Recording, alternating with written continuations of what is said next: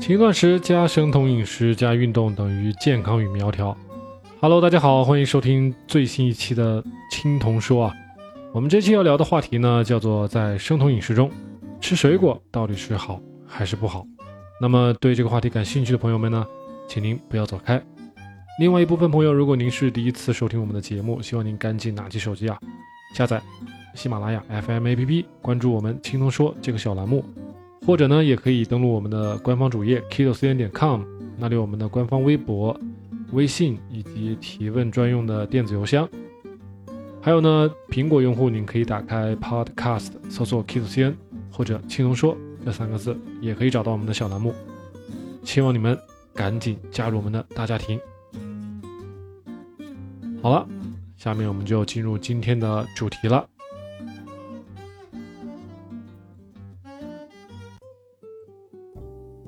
啊，我们首先要跟大家聊的这个话题呢，就是我们先来分析一下我们这个水果到底包含哪些成分啊。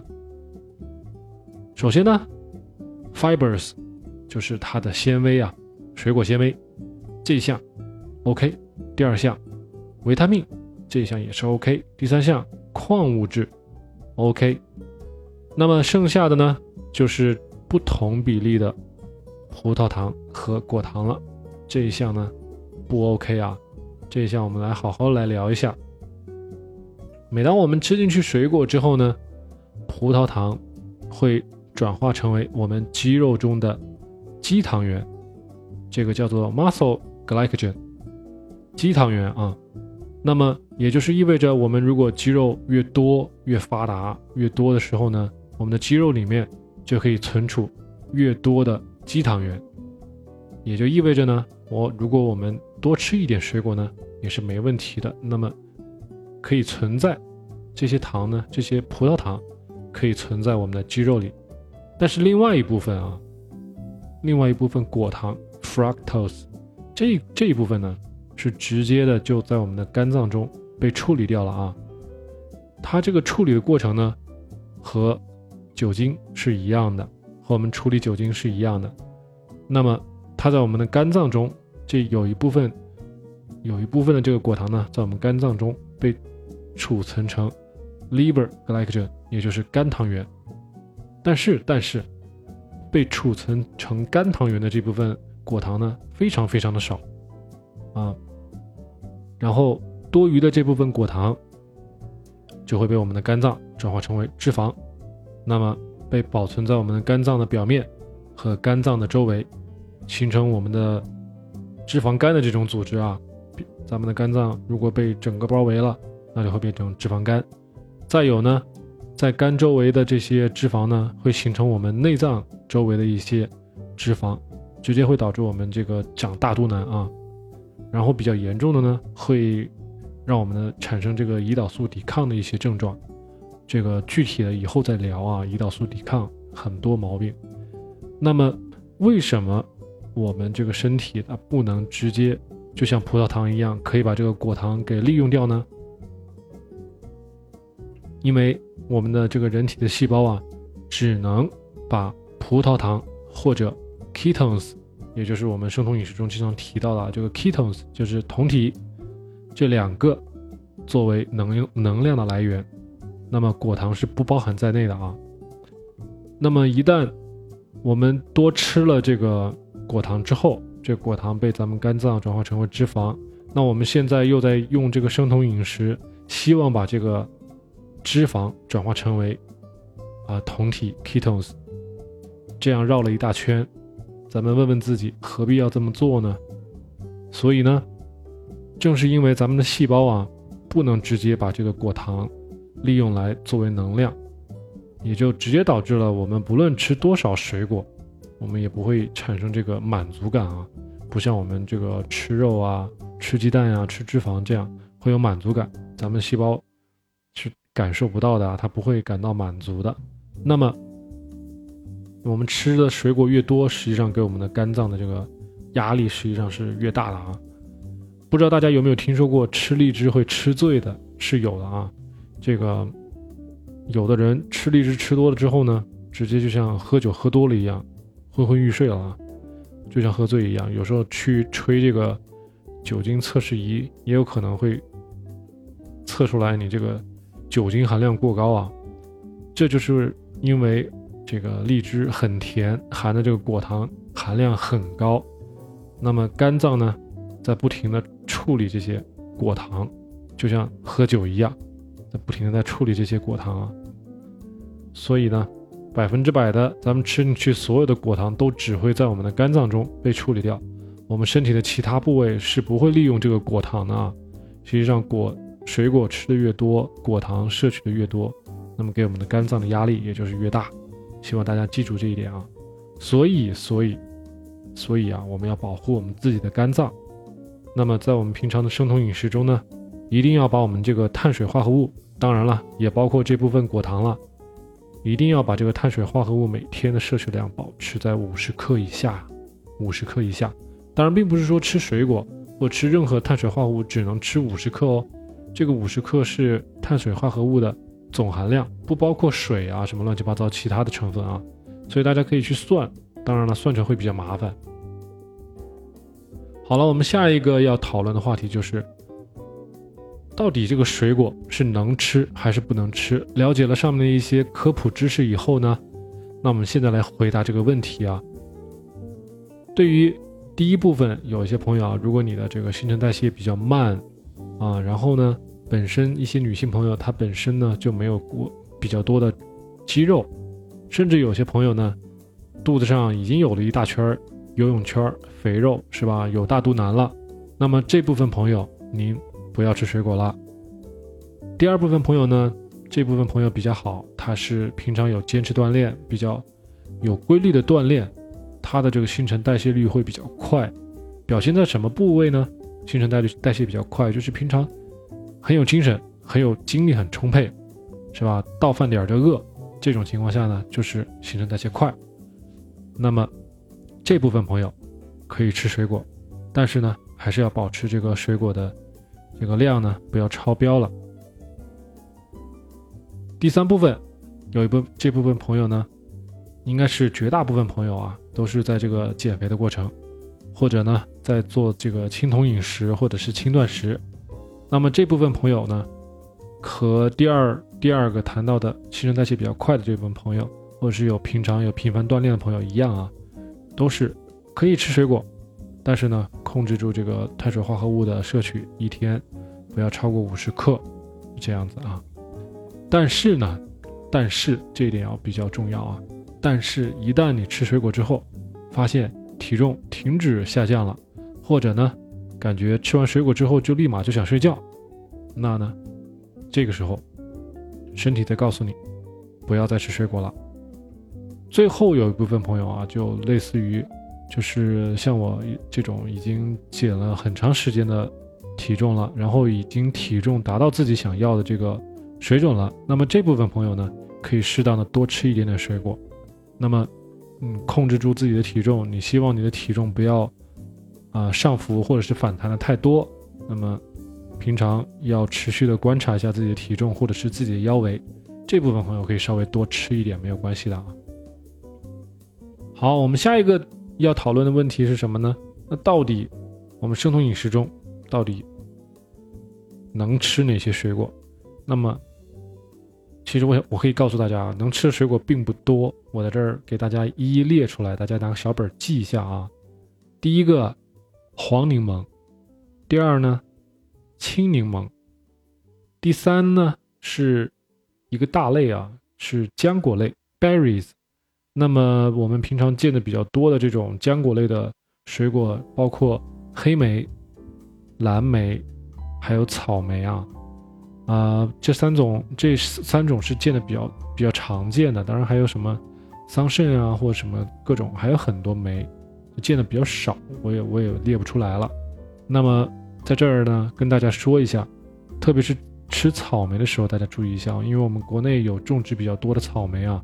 有些草莓比较大，比较甜，这种呢往往是人工培育出来的，所以希望大家尽量去找一些不那么甜的草莓啊，可能就是有点反常理了，大家能理解这个意思就好。大家尽量就是吃水果，即使吃水果也尽量去吃那种不那么甜的水果啊，这样反而还可以多吃几个，对不对？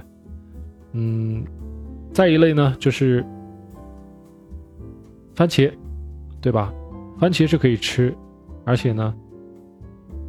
也是，大家也是跟刚才那些梅子一样，尽量不要去找那种人工培育的特别甜的番茄，不要去吃那种水果番茄，尽量就去吃那种正常的，就像蔬菜一样那种大番茄啊，红红的，不用特别红，酸甜酸甜的这种番茄是最好的啊。再一种呢，黄瓜，还有一种凉薯。这个凉薯我以前在这个前段时间在微博上有 PO 过这个凉薯的照片啊。呃，有些地区的朋友可能没有听说过这个东西，大家可以去百度上去搜索一下啊。凉薯长得有点像地瓜，但它不是地瓜。还有一种胡萝卜，胡萝卜，胡萝卜呢，有一种胡萝卜我在农贸市场里会经常见到啊。这种胡萝卜它是那种表面带泥巴的，然后呢洗干净会发现这种胡萝卜比一般的胡萝卜要红很多啊。然后把皮去掉之后吃呢，会发现它会稍稍。甜一些，这种胡萝卜非常好吃，希望大家平常可以去找找啊。还有一种叫水果萝卜，这种呢也是细细、短短的啊，在盒马生鲜里有卖。最后还有一种啊，可能都不算水果了，就是西芹，大芹菜那种大芹菜，把它切成条，放到冰箱里面冰镇一下，再拿出来吃，会非常好吃的啊。如果大家平常还馋呢。可以拿它浇这种花生酱，花生酱一定按照咱们上一期这个调味料的这个三大原则啊，不要带各种添加剂，不要带糖，是吧？这种这种花生酱或者是啊芝麻酱浇着这个西芹吃，会别有一番风味的啊！大家可以去试一下。那么能吃的水果呢，就上面说的那几种。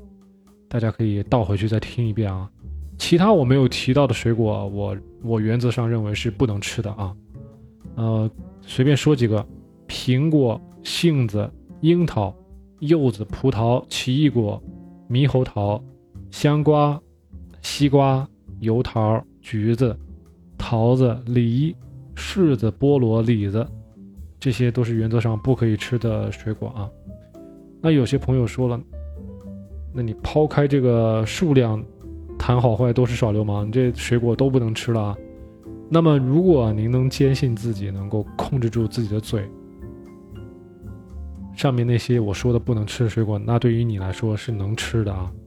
但是，但是哈，我相信大多数人是控制不住的，所以眼不见心不乱，最好呢，干脆就不要买我没有说到的那些水果，干脆就不要买啊，不要买了之后呢。又盯着他看，又馋，不要这样，不要这样。实际上，我们做生酮饮食呢，每天要控制住这个碳水化合物五十克的这个啊含呃摄取量，其实是非常不容易的啊。如果自己在家里吃饭，自己做饭还比较容易控制；如果自己大家平常上班，或者呢上街跟大家一起出去玩，在外面吃饭，那么就非常难控制，因为在各种饮料。茶、咖啡，是吧？甚至你去吃这个沙拉里面的沙拉酱，啊，平常就算去外面餐馆里点菜，他用的这些调味料、用的酱汁，平常吃的零食里的这些坚果，甚至是你到外面买一盒酸奶，里面含有各种含量的这个碳水化合物，所以很容易大家吃着吃着就超过五十克了。对自己这个咱们这个生酮饮食不是特别好，容易退酮。那么，所以为了杜绝自己不小心呃超标了，还是建议大家，除了刚才前面推荐的那几种水果以外，其他没有说到的水果，能不吃就不要吃啊。实在是要吃，实在是要吃，一口两口是个意思啊。超过量了。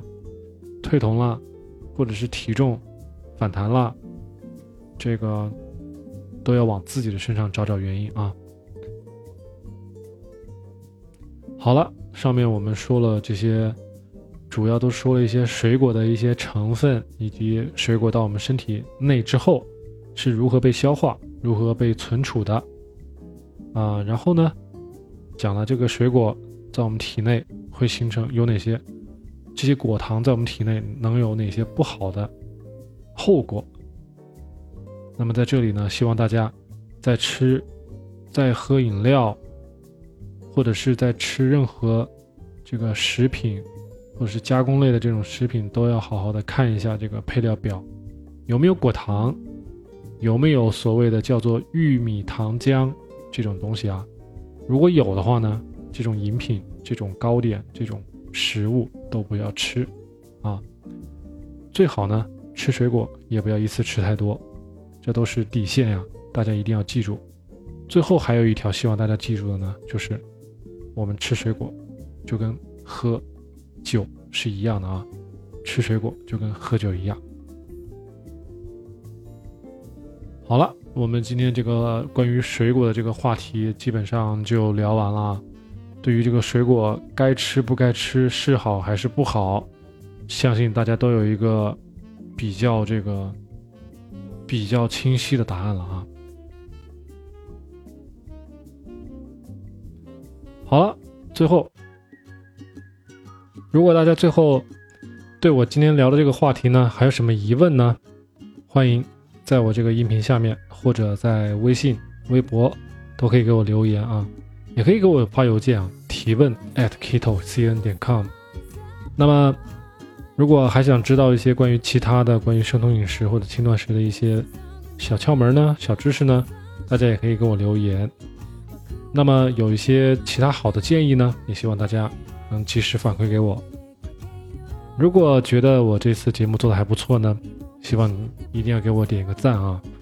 而且别忘了一定要关注我们“轻松说”这个小栏目啊，也可以把我们这些节目呢传达给你的朋友、你的亲戚、有需要的朋友们啊，给他们去听一听。好，感谢大家收听我们这次的节目。我们下一期再见。